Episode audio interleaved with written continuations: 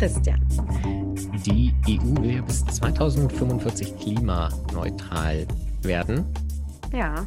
Das schaffen wir aber nur, wenn wir auch noch CO2 wieder aus der Atmosphäre entnehmen. Habe ich das richtig verstanden? Du bist da die Expertin für. oh Gott, sorry. Entschuldigung. ähm, das kommt mit drauf. Ja, danke schön.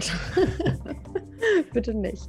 Ähm, ja, da musste ich gleich husten. Äh, aber auf jeden Fall, ja klar, also weil wir schon so viel CO2 in die Atmosphäre rausgeblasen haben, mhm. erstmal historisch gesehen und natürlich auch weiter CO2 ausstoßen werden. Also es gibt ja gar keine Möglichkeit, beziehungsweise die haben wir noch nicht gefunden, wirklich gar kein CO2 mhm. auszustoßen. Also wenn man neutral sein will, muss man natürlich das, was sich nicht vermeiden lässt, irgendwie wieder einfangen oder genau. ausgleichen. Wir kennen das ja aus der Landwirtschaft, wenn wir weiter Landwirtschaft betreiben wollen, wenn wir weiter Häuser bauen wollen.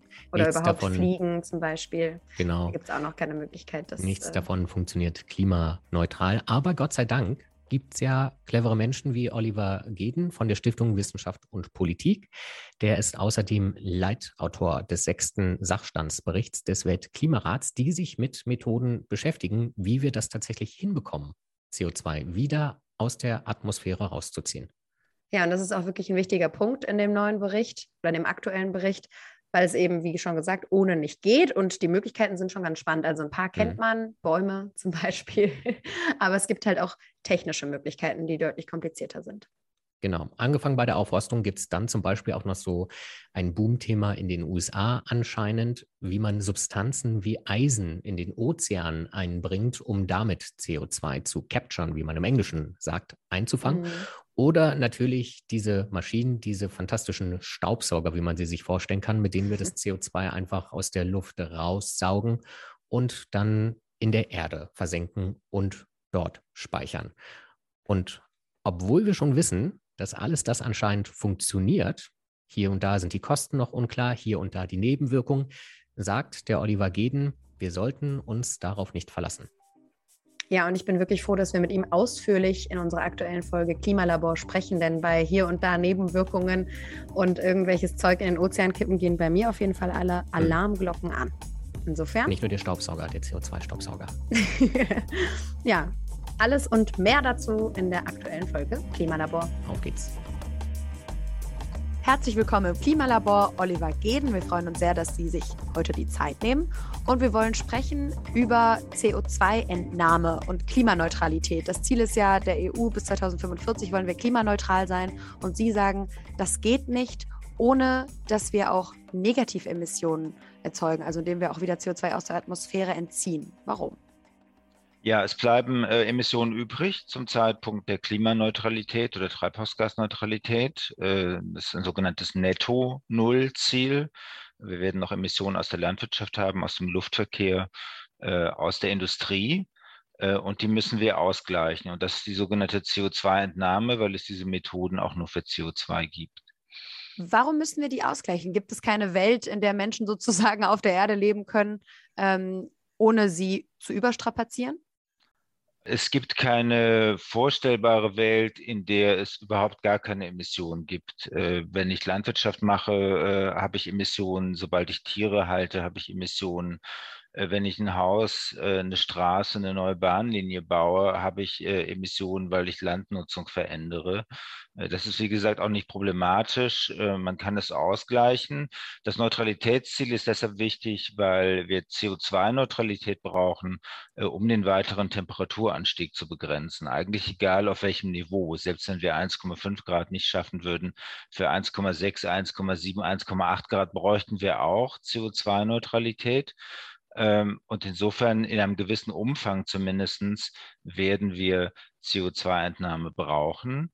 Der zweite Grund, wenn wir 1,5 Grad diese Schwelle überschießen würden zwischenzeitlich und die Welt würde sich vornehmen, wieder dahin zurückzuwollen, dann bräuchte sie sogar global netto negative Emissionen. Das heißt, sie braucht mehr CO2-Entnahme, äh, als noch an Emissionen ausgestoßen wird. Das ist sehr weit weg heute, äh, aber auch das wird in der Klimaforschung schon mit einkalkuliert.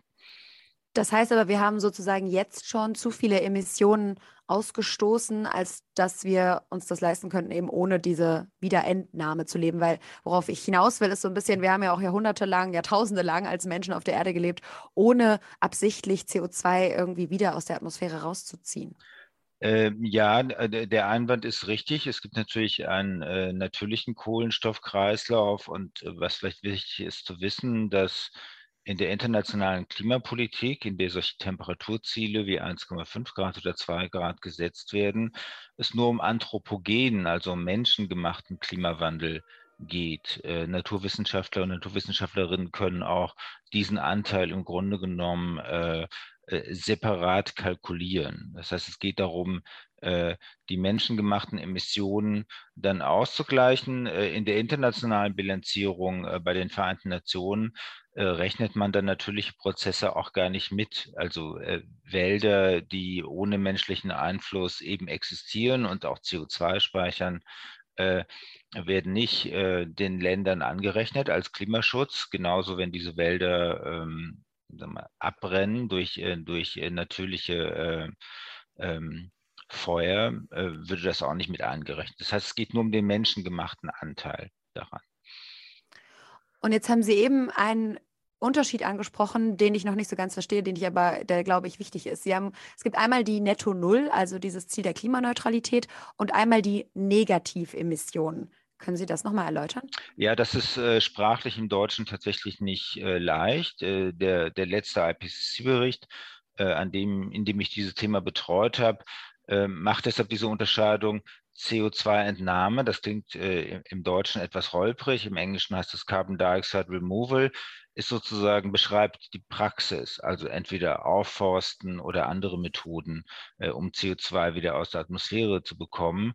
Und der Reporter IPCC-Bericht verwendet den Begriff negative Emissionen nur an der systemischen Ebene als netto-negative Emissionen. Also wenn die CO2-Entnahme größer ist als die CO2-Emissionen oder andere Treibhausemissionen, die wir noch haben. Äh, einfach um zu verdeutlichen, auch wenn wir auf Netto Null auf Treibhausgasneutralität oder CO2-Neutralität brau wollen, brauchen wir auch CO2-Entnahme. Aber das bedeutet nicht, dass die Emissionen insgesamt schon negativ sind. Der zweite Grund ist, äh, wir sollten ja eigentlich froh sein darüber, dass wir Möglichkeiten haben, CO2 aus der Atmosphäre zu ziehen. Der Begriff negative Emissionen klingt da auch ein bisschen skurril äh, als, als Begrifflichkeit. Das stimmt. Dann lassen Sie uns doch über diese Möglichkeiten mal sprechen. Welche Möglichkeiten gibt es denn, CO2 wieder rauszuholen. Darf ich vorher eine Zwischenfrage stellen? Wenn wir diese Möglichkeiten haben, warum nutzen wir die denn nicht schon längst? Ja, und auf welche antworte ich jetzt? Suchen Sie sich eine aus. Nein, fangen wir ruhig da an, bei, bei dem, was Christian gesagt hat. Warum nutzen wir die nicht? Ähm, es gibt ein breites Spektrum an solchen Methoden. Ähm, üblicherweise äh, klassifiziert man die in ökosystembasierte Methoden, Dazu gehört Aufforstung, Wiederaufforstung, Dinge, die wir heute mhm. schon machen. Es gibt auch Methoden, die wir noch nicht machen, die wir aber gewissermaßen konzeptionell schon verstanden haben. Also wir können Bioenergie, zum Beispiel, das können Bäume sein, aber auch eigens äh, angebaute Biomasse, äh, sozusagen zur Stromnutzung verbrennen äh, und das CO2 äh, dann abscheiden und unterirdisch speichern. Auch das wäre für sich genommen ähm, eine Methode der CO2-Entnahme. Wir können auch mit Filteranlagen äh, CO2 direkt aus der Luft, äh, aus der Umgebungsluft filtern und unterirdisch speichern. Das ist das sogenannte Direct Air Capture, die Direktabscheidung von hm. CO2 aus der Luft. Und noch sozusagen weniger ingenieurtechnisch und umwelttechnisch verstanden sind Methoden, wo ich bestimmte Substanzen äh, in den Ozean geben könnte äh, um dort mehr CO2 zu binden. Das ist insofern relevant, als dass 70 Prozent der Erdoberfläche äh, sozusagen mit Wasser bedeckt sind und mit und der Ozean, die Ozeane sowieso schon relativ viel CO2 speichern. Das heißt, das Spektrum geht von Methoden, die wir schon kennen, die auch relativ günstig sind, aber in ihrem Potenzial möglicherweise beschränkt, zu technologischen Optionen, äh, die noch sehr teuer sind, wo es sehr viel Forschungsbedarf gibt und wo es auch sein kann, dass es unerwünschte Nebenwirkungen gibt, äh, die wir nicht sehen wollen.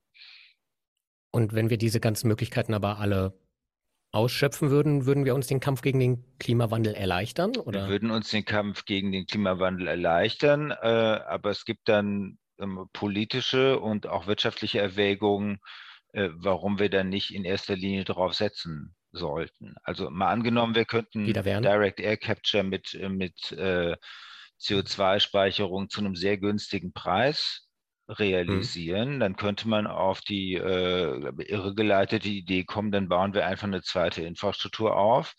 Äh, wir ja. machen gar keine Klimapolitik, äh, sondern wir ziehen quasi alles, äh, was wir emittieren, parallel wieder raus. Äh, das wäre nicht nur ja. Äh, irrsinnig teuer, sondern wir haben auch nicht die CO2-Speicherkapazitäten dafür. Und wir würden ignorieren, dass es viele gute andere Gründe gibt, äh, Klimaschutz zu betreiben, unter anderem Energieunabhängigkeit okay. ähm, oder Luftverschmutzung. Das heißt, politisch muss man definieren, was ist denn eigentlich der Anteil daran? Also wenn wir zum Beispiel auf Netto Null wollen, hm. welchen Prozentsatz unserer Emissionen von heute oder von 1990 sollen eigentlich äh, mit solchen Methoden aus der Atmosphäre gezogen werden? Aber es klingt ja so ein bisschen auch schon so, als hätte man Angst, es könnte zu gut funktionieren und wir könnten dann alles andere ignorieren. Irgendwie Gas einsparen, Öl einsparen. Ja, ich glaube, die größere Gefahr ist, dass wir uns, bevor wir es wissen, schon einreden, dass das alles äh, ja. ganz toll funktionieren wird äh, und deshalb äh, gar nicht mehr richtig weitermachen mit Öl einsparen, Gas einsparen, ja. Kohle einsparen. Ähm, die Gefahr sehe ich nicht unbedingt für Deutschland, auch nicht unbedingt für die Europäische Union, aber wenn man sich die Debatten in den USA anschaut und anderen Ländern, hat man den Eindruck, ja, das ist die neue große technologische Lösung. Ähm, mhm. da, da entscheidet sich alles. Und ich würde sagen, dass ähm, das Verhältnis beim, sagen wir, in, hin zur Netto Null, hin zur Treibhausgasneutralität oder CO2-Neutralität äh, eher sein sollte, so ein Verhältnis wie 90 mhm. Prozent klassische Reduktion, vielleicht 10 Prozent bleiben übrig oder auch nur 5. Das wird sich auch noch rausstellen müssen. Äh, und die gleicht man dann aus äh, mit solchen Methoden. In Deutschland und in der EU äh, haben wir jetzt schon im relevanten Umfang CO2-Entnahme durch Aufforstung und Wiederaufforstung. Und das hat man, weil man es ein bisschen dubios fand, bislang nie die, auf die Klimaziele angerechnet. Das ist eigentlich ja. Aber ist das Aufforstung in Europa oder ist das Aufforstung im äh, In Europa. Also äh, die, okay. die europäischen Ziele und damit auch die deutschen sind so geändert worden, dass nur noch das zählt, äh, was wir sozusagen mhm. zu Hause machen. Äh, bis zum Jahr 2020 äh, gab es ein System, wo solche Offsets, also Gutschriften aus Klimaprojekten in anderen Ländern, äh, mit angerechnet werden durften. Aber weil es da viele dubiose Projekte gab, macht man das nicht mehr. In der Privatwirtschaft sieht das ja noch ein bisschen anders aus und viel von dem, was man ja auch CO2-Kompensation nennt, ist ja auch privatwirtschaftlich organisiert. Das heißt, damit wird auch in einer Form Geld verdient. Ist das eine gute Idee, das der Wirtschaft so zu überlassen? Ich denke, es ist keine gute Idee, weil zumindest in Europa wir ja ein System haben, wo jedes und jedes Land, jeder äh, Wirtschaftssektor äh, und damit vermittelt auch jedes Unternehmen äh, Klimaziele erfüllen muss, wenn ein europäisches oder deutsches Unternehmen dann zusätzlich solche Emissionsgutschriften kauft, äh, ist es eher ähm, eine PR-Maßnahme. Äh, die müssten das auch nicht. Die können es nicht nutzen, um staatliche Vorgaben zu erfüllen. Das ist nicht erlaubt, wenn sie es trotzdem machen. Es gibt ja einige Fluglinien, die sagen, wenn man mit ihnen fliegt, ist man klimaneutral. Es ist eine PR-Maßnahme und es basiert auf dem Kauf von äh, Emissionsgutschriften äh, zum Teil dubioser Herkunft und äh, wirklich äh, zu einem Spottpreis. Ich will jetzt hier kein Unternehmen nennen, aber ich denke gleichzeitig verstehen auch alle Verbraucher und Verbraucherinnen, äh, dass das irgendwie nicht sein kann, dass man jetzt äh, für fast denselben Preis klimaneutral fliegt oder es gibt auch ein ein äh, Ölkonzern, der in manchen Ländern anbietet, dass man klimaneutral äh, Benzin und Diesel tankt. Ähm, das geht irgendwie ja, das nicht auf. ja, aber man kauft sich ja doch irgendwie, ein, äh, ich glaube, man kauft sich so ein bisschen sein Gewissen frei. Also als PR-Maßnahme funktioniert das wahrscheinlich ganz gut, aber am Ende steht da ja auch so ein bisschen die Frage, die ich mir auch notiert hatte, wer denn die Verantwortung dafür übernehmen will, vor allem auch auf einem Glo auf einer globalen Ebene dann diese CO2-Emissionen wieder zu entfernen? Und gibt es da auch die Bestrebungen, wo man jetzt sagt, historisch gesehen hat die Europäische Union eben deutlich mehr CO2-Emissionen schon entlassen? Muss das alles wieder rückgängig gemacht werden? Wie will man das alles regeln? Das sind zwei Fragen. Die letzte ist ja spannend, wie man das regeln will, äh, weiß noch keiner. Aber die Debatten darüber beginnen tatsächlich. Es ist so in der Klimaforschung, wenn man ein bestimmtes Temperaturziel hat wie 1,5 Grad, dann kann man das umrechnen in ein CO2-Budget, das der Welt noch verbleibt. Äh, wie viel darf man noch ausstoßen, damit die Temperatur da bleibt? Dieses sogenannte CO2-Restbudget ist fast leer. Ähm, und äh, Länder wie ähm, Indien haben jetzt im letzten Jahr begonnen zu argumentieren, ja, wir setzen jetzt alle Netto-Null-Ziele. Äh, aber natürlich ist klar, dass die Entwicklungsländer da später dran sind als die äh, Industrieländer wegen der historischen Verantwortung, aber wegen der ökonomischen Möglichkeiten. Und wenn diese Rechnung dann insgesamt nicht aufgeht, äh, dann werden eben einige Länder äh, netto negativ sein müssen, nämlich die äh, historischen Verschmutzer, die USA, Europa, mhm. um sozusagen Ländern wie Indien eine sozusagen längere Phase des Übergangs zu erlauben. Und äh, zu meiner Überraschung hat äh, der äh, Sonderbeauftragte der US-Regierung für Klimaschutz, ähm, John Kerry, der frühere Außenminister, dazu im Grunde genommen sofort Ja gesagt. Und äh, da wird es dann mhm. vielleicht dubios. Also wenn das als Versprechen im Raum steht, äh, ja, ja, die USA und Europa, wir machen dann irgendwann netto-negative Emissionen und räumen den Müll dann wieder auf. Äh, aber vorläufig ähm, bleiben wir weiter in, in Kohle, Gas und Öl drin, äh, dann ist es eine Wette auf die Zukunft, äh, von der man zweifeln muss, dass sie aufgehen wird. Hängt es damit zusammen, dass eventuell in den USA Maschinen entwickelt werden, mit denen man CO2 aus der Luft, es heißt ja mal so schön, raussaugen kann? Und man dann diesen Markt kontrollieren möchte eventuell?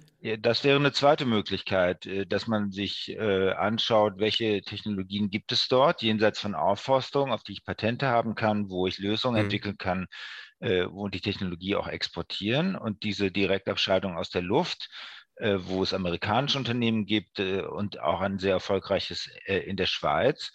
Könnte natürlich eine ähnliche Story sein, wie wir sie bei Wind und Solar erlebt haben die Produktionskosten gehen schnell runter äh, und ich kann es in alle Welt verkaufen und ich äh, muss mich nicht so schnell in der heimischen Wirtschaft umstellen. Ich glaube, dieser Gedanke ist in den USA schon weit verbreitet, aber auch jetzt ozeanbasierte Lösungen, ähm, wo ich im Grunde genommen bestimmte Substanzen in den Ozean gebe, äh, um CO2 zu speichern, äh, haben jetzt in den USA in der Debatte einen Boom. Die sind jetzt noch nicht so weit, ja. dass sie angewendet werden. Das dürfen sie nach internationalem Recht größtenteils auch nicht. Aber diese Vorstellung, wir stellen solche Container auf, äh, die saugen CO2 aus der Luft, äh, das bringen wir dann unter die Erde und, äh, und das wird auch immer billiger.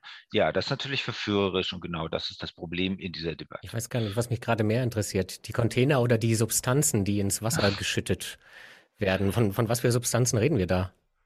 Es gibt, äh, es gibt zwei Möglichkeiten ähm, äh, oder zwei Möglichkeiten, die diskutiert werden für, äh, für, den, für den Ozean. Äh, das eine ist, dass ich äh, bestimmte Nährstoffe, äh, wie zum Beispiel Eisen, in, ja. in nährstoffarmen Ozeangebieten einbringe, zum Beispiel im Südpazifik, und dann im Grunde genommen ich zur Planktonblüte äh, beitrage, mehr Biomasse ja. entsteht, äh, die dann absinkt. Ähm, das hat man mal mit Tests versucht. Das hat auch in Deutschland zum Teil für Unruhe gesorgt. Es gab mal ein Experiment 2009, kurz vor der äh, Klimakonferenz in Kopenhagen, das dann mhm. abgebrochen wurde.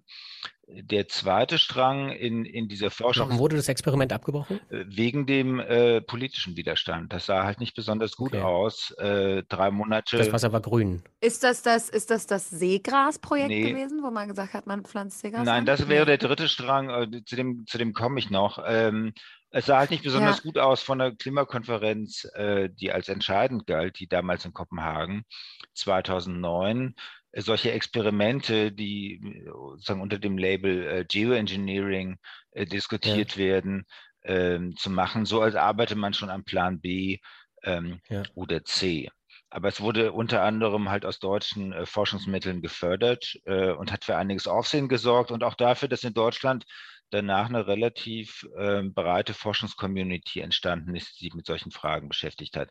Darüber diskutiert man heute nicht mehr so viel, obwohl es Experimente gibt, die angekündigt sind, äh, von britischen Forschern für den Indischen hm. Ozean. Das nennt man oftmals Ozeandüngung. Also man bringt Nährstoffe ja. ein, Plankton blüht. Der zweite Strang äh, ist die äh, Ozeanalkalinisierung. Äh, das heißt, man versucht, Substanzen einzubringen, die CO2 zu binden, vor allen Dingen äh, gemahlenes mineralisches Gestein. Das könnte man auch auf Land machen und das bindet einfach CO2 äh, an der Ozeanoberfläche. Würde, Wundergestein. Bitte?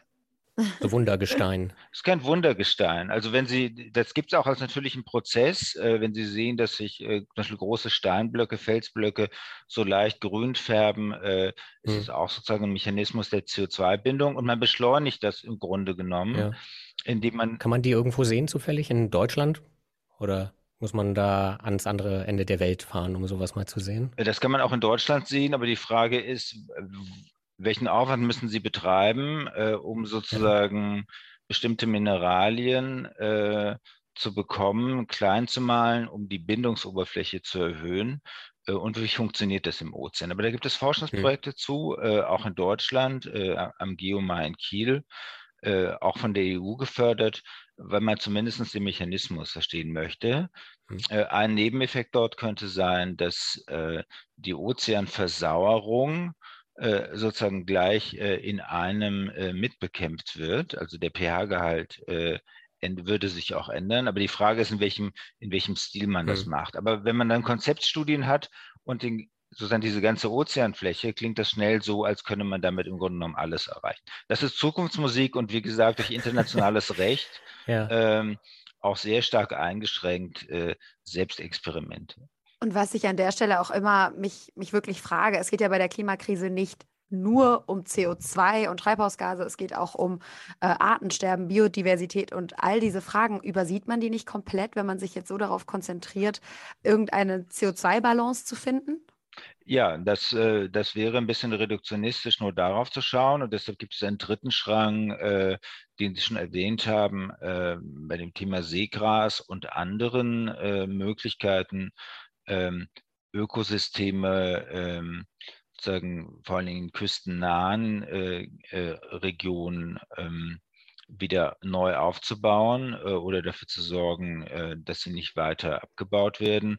Ähm, man muss aber sagen, nach dem Stand der Forschung sind es dann eher die sogenannten Co-Benefits, die hier interessant sind für Biodiversität, die Biodiversität zum Beispiel, aber der CO, die CO2-Speicherung ist nicht so wahnsinnig hoch. Das mhm. heißt, es gibt Methoden der CO2-Entnahme, äh, auch, ähm, ähm, auch sozusagen im, im Naturschutz an Land, äh, die aus vielen Gründen sinnvoll sind, aber CO2-Entnahme ist vielleicht der kleinste von diesen Gründen, weil es nicht so wahnsinnig viel bringt. So wie Aufforstung oder, oder Wälder eben besser zu schützen. Naja, Aufforstung und Wälder äh, stehen dann noch relativ gut da, wobei auch da immer die Frage ist, wie berechnet man das dann genau? Ähm, also diese einzelnen Effekte, das ist bei an Land auch, äh, an Land auch schwierig.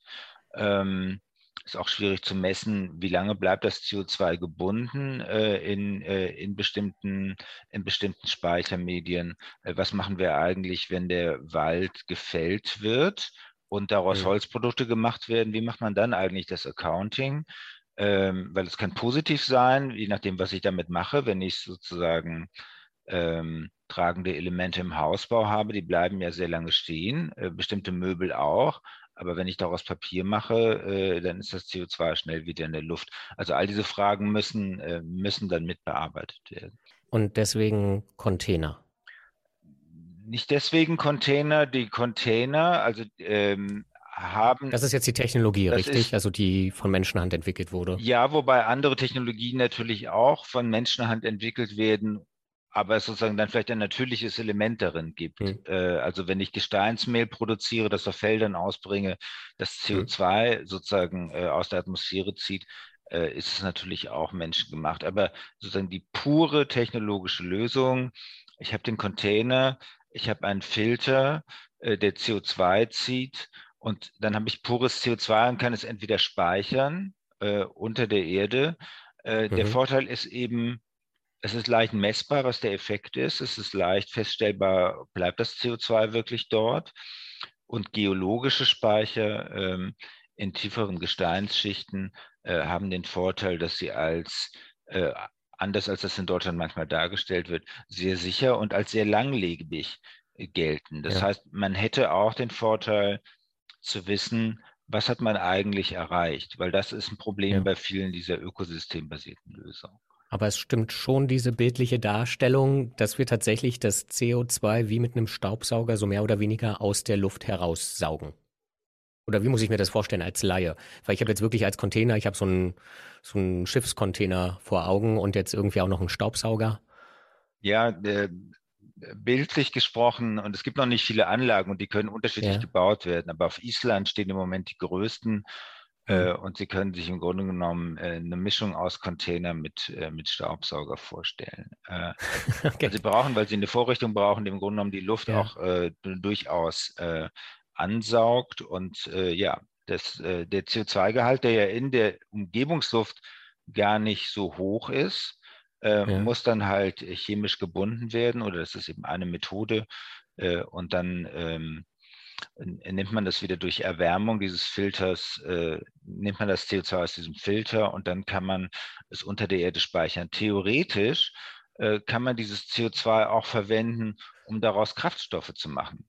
Also wenn wir darüber oh. sprechen, äh, wie wir äh, CO2-neutrale Kraftstoffe bekommen, auch da ist dann die Frage, wo kommt denn dieses CO2 her, das ich dann zum Beispiel mit äh, klimaneutralem Wasserstoff äh, kombiniere, um einen synthetischen Kraftstoff zu machen.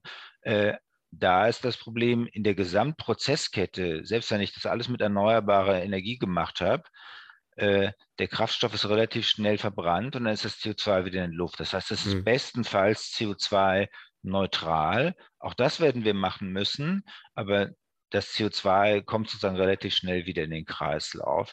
Nur wenn das CO2 unterirdisch gespeichert wird, ist es im Grunde genommen über den Prozess hinweg äh, eine Entnahme aus der Atmosphäre. Und das sind ähm, Fragen, die technisch nicht einfach zu lösen sind, aber die auch wirklich von der Berechnung. Was zählt hier eigentlich? Wir haben oft den Fall, dass Unternehmen zwar CO2 aus ihren Prozessen, zum Beispiel in der Stahlproduktion, in der Zementproduktion, abscheiden, es dann das CO2 in einem anderen Unternehmen verkaufen und das macht einen Treibstoff daraus. Mhm. Und aus Sicht des Zementwerks oder des Stahlwerks mag es so aussehen, als sei das sozusagen quasi Null-Emission, weil man hat das CO2 ja aufgefangen. Äh, aber wenn es dann daraus ein Kraftstoff gemacht wird äh, und zwei Wochen später jagt das Flugzeug das CO2 wieder in die Luft, ist, der, ist die Gesamtbilanz bestenfalls ähm, neutral, aber nicht Und nicht gespeichert. Und wo ich jetzt auch deutlich hingehört habe, ist, wenn Sie sagen, wir können das gut unterirdisch langfristig speichern. Ist das denn wirklich eine Dauerlösung? Weil am Ende stelle ich mir jetzt vor, dass da tonnenweise CO2 irgendwo unter der Erde lagert. Ja, aber das lagert ja jetzt auch schon da, zum Beispiel in Form von Gas. Ähm, das heißt, überall da, wo ich Gasfelder habe oder auch Gasspeicher habe, äh, kann ich durchaus auch CO2 speichern. Nichtsdestotrotz äh, gibt es in Deutschland große Vorbehalte. Man kann es auch nicht in jeder Gesteinsformation machen. Also selbst in Deutschland gäbe es Regionen, wo das leichter ist und andere, wo es unmöglich ist. Äh, die Debatte hatten wir in Deutschland auch vor zehn Jahren schon mal. Im Moment sieht es eher so aus, als würden wir CO2 äh, dann ins Ausland transportieren, äh, wofür wir dann wieder eine Infrastruktur brauchen. Ja. Das heißt, es gibt irgendwie Lagerprobleme sagen wir mal so, es gibt Akzeptanzprobleme, Lager zu eröffnen. Ähm, das wird in Deutschland gerne schnell mit, mit atomaren Endlagern verglichen, was, glaube ich, wirklich ein, ein, ein schiefer Vergleich ist. Ähm, und es gibt Länder, die sagen, ja, wir haben hier unsere äh, ausgebeuteten äh, Gasfelder, wir können auch euer CO2 nehmen und es dann speichern. Natürlich muss ich dann wieder berechnen, lohnt sich diese ganze Transportkette dann überhaupt, sowohl ökonomisch als auch entstehen da nicht auch Emissionen. Aber es gibt Emissionen, die können wir nicht vermeiden und das werden nicht die sogenannten äh, oder äh, es gibt Emissionen, die werden wir nicht vermeiden können. Und Zementindustrie wird die, in Deutschland das erste große Problem werden, weil es da nicht um den Brennstoff geht, sondern um chemische Prozessemissionen. Und dafür brauchen wir dann eine CO2-Infrastruktur. Nicht, dass man politisch darauf schon vorbereitet wäre oder in der Wie würde denn CO2 transportiert werden? Äh, kann ich einfach in Pipelines transportieren. Okay, davon haben wir ja noch ein paar übrig, die wir nicht mehr brauchen. Die müssen wir dann auch äh, umwandeln, aber äh, wir reden ja jetzt im Moment aus anderen Gründen sehr viel über diese LNG-Terminals äh, ja. an der Nordseeküste. Und äh, bei dem in äh, Wilhelmshaven äh, ist in der Projektplanung bereits ein CO2-Exportterminal Ja. mitgedacht. Sehr schön. Das ist ja wirklich interessant, weil man ja viel darüber nachdenkt, ob jetzt diese Strukturen, wenn man ja sowieso aus dem Gas eigentlich aussteigen will, ob sich das lohnt, diese Strukturen neu aufzubauen. Aber immerhin könnten wir sie wiederverwerten, sagen Sie. Äh, manches kann man wiederverwenden. Äh, bei manchen hat man ja zumindest sozusagen die, die Route, wo die Pipelines schon liegen. Dann braucht man vielleicht eine andere Art von Pipelines oder muss sozusagen keine neue Strecke definieren. Ich kann CO2 aber auch, äh, ich kann es auch im Schiff oder auch in LKWs transportieren. Äh, Also wenn Sie in Deutschland äh, die Zementwerke und die Klinkerproduktion nehmen, die ist über Deutschland verteilt. Im Moment weiß man nicht, äh, wohin man mit diesem CO2 äh, sollte. Aber nochmal, das wären keine CO2-Entnahme, das wäre quasi nur, es wären quasi Null-Emissionen, Ja. weil ich verhindere, äh, dass es in der Atmosphäre landet. Und die Entnahme muss ja auch funktionieren. Sie haben gerade gesagt, es gibt eine Anlage auf Island, die größte der Welt. Die ist seit, ich glaube, Herbst 2021 Mhm. in Betrieb, also ungefähr, ich glaube, ein halbes, dreiviertel Ja. Jahr jetzt. Funktioniert es denn? Ja, also was man aus diesem Projekt weiß, ist, dass es funktioniert. Der, das war auch nicht die erste Anlage. Also der Prozess Ja. an sich äh, ist bekannt. Es geht jetzt darum, den zu optimieren. Es ist im Grunde genommen, kann man sich das vorstellen, wie bei äh, frühen Solaranlagen. Also man hat den Mechanismus bereits in, verstanden. Äh, man hatte auch die ersten Anlagen. Man wusste, es ist noch zu teuer und man kann jetzt optimieren auf der Seite des Materials, das man verwendet, aber auch bei den Prozessen, wie man diese Anlagen baut. Äh, Mhm. Das, die werden, Von welchen Preisen reden wir denn? ja, im Moment reden wir von Preisen äh, eher so im Bereich äh, 500 äh, Euro pro Tonne CO2. Ähm, so, Mhm. das ist sehr viel. Also wenn man sich anschaut, was kosten sogenannte Emissionszertifikate Ja. äh, in Deutschland oder was Aber ist das der laufende Betrieb oder ist das jetzt nur für den Anlagenbau? Nein, nein, das ist sozusagen am Schluss die Kalkulation, was kostet mich unter Berücksichtigung aller äh, Investitionen, äh, es eine Tonne CO2 aus Mhm. der Luft zu nehmen äh, und unterirdisch zu speichern. Die sind in Island, weil es dort Geothermie gibt, also quasi erneuerbare Energie, die rund um die Uhr läuft, was für diesen Prozess sehr wichtig ist. Wenn man sich Ja. jetzt vorstellt, man hat die hundertfache, tausendfache, zehntausendfache Kapazität dieser Anlagen. Es gibt auch andere Unternehmen, die auch mit anderen, im Detail mit anderen Prozessen arbeiten. Dann kann niemand sicher vorhersagen, bei welchem Preis werden wir landen, bei Okay. welchen Kosten. Aber wir wissen von Solar und Wind, die werden wesentlich niedriger liegen. Äh, Wie niedrig man die bekommen kann, kann man aus heutiger Sicht nicht sagen. Aber manche sind optimistisch und sagen, 100 Dollar oder 100 Euro pro Tonne CO2 wären realistisch. Und wenn man sich anschaut, wohin der Preis im europäischen Emissionshandel geht, dann könnten sich diese Kurven irgendwann treffen. Mhm. Und dann sind wir aber genau bei dem Problem, was Sie vorher schon angesprochen haben. Wenn plötzlich die Direktabscheidung von CO2 aus der Luft quasi Erfolgreich ist? erfolgreich ist und zu einem Preis zu haben ist, der den Emissionszertifikaten entspricht, dann Mhm. könnte jemand auf die Idee kommen, okay, dann lass uns doch einfach so weitermachen und den Rest ziehen wir mit Direct Air Capture aus der Luft. Und das kann man aber politisch regulieren und sagen, nein, Kann man jetzt wieder einen Benziner kaufen? wir, wir beschränken es einfach auf, äh, auf ein bestimmtes Maß. Nochmal anders, Ja. glaube ich, wird die Frage dann, wenn wir wirklich, und das steht schon im deutschen Klimaschutzgesetz so, nach Netto Null oder Treibhausgasneutralität netto negativ werden wollen. Das steht im deutschen Klimaschutzgesetz, im europäischen. Dann habe ich natürlich ein Interesse, so viele Anlagen wie möglich zu bauen oder andere Methoden zu nutzen. Ähm, aber dann habe ich auch nicht mehr diese Art von, was man im Englischen Moral Hazard nennt, weil ich weiß, jemand zieht mir das CO2 an der anderen Stelle äh, aus der Luft, äh, emittiere ich einfach fröhlich weiter. Ähm, das ist dann, glaube ich, äh, in dem Moment, wo wir schon auf Null sind oder nahe Null, ist es dann nicht mehr problematisch zu sagen, Hm. dann bauen wir halt noch mehr davon, um Emissionen aus früheren Zeiten wieder aus der Luft zu ziehen. Das heißt, unterm Strich sind wir wieder dabei, dass, es, äh, dass das noch viel Zukunftsmusik ist, dass es auch noch nicht so wirklich viele Erfahrungen damit gibt, wie gut das funktioniert und dass wir das zwar als Option erforschen müssen, aber das jetzt nicht erste Priorität hat. Genau, die erste Priorität äh, ist Emissionen vermeiden. Äh, und äh, die Bundesregierung hat in ihrem Koalitionsvertrag auch angekündigt, dass sie eine Langfriststrategie dafür entwickeln will, in der auch festgelegt werden soll, im Grunde genommen der Anteil. Also wenn man auf Netto Null kommt, dann hat, sagt man ja, wir reduzieren um minus 100 Prozent, um auf diese Null zu kommen. Und wie viel ist Entnahme? Sind es 5 Prozent? Sind es 10 Prozent? Wie viel sind klassische Emissionsreduktionen? Äh, eine Frage, die noch auf uns zukommen wird äh, in Europa äh, wo wir auch ein Netto-Null-Ziel haben, bedeutet das eigentlich, dass alle Länder gleichzeitig auf Null sind. Manche hm. bestehen nämlich darauf, dass das nicht so ist, dass ein unionsweites Ziel ist. Äh, und es könnte sein, dass äh, nicht nur Indien irgendwann von Europa fordert, es möge doch netto negativ werden. Es kann auch sein, dass Polen und andere Länder irgendwann von Deutschland fordern, äh, die mögen doch netto negativ werden, weil Polen noch nicht so weit ist. Das wird auch eine spannende politische Frage. Ja, aber es ist alles Zukunftsmusik und die Gefahr ist, dass wir davon abgelenkt werden, was wir jetzt eigentlich machen müssen, nämlich Emissionen reduzieren. Das wird die Hauptsache sein. Herr Geden, das ist doch ein sehr gutes Schlusswort. Vielen Dank für das Gespräch. Vielen Dank. Vielen Dank.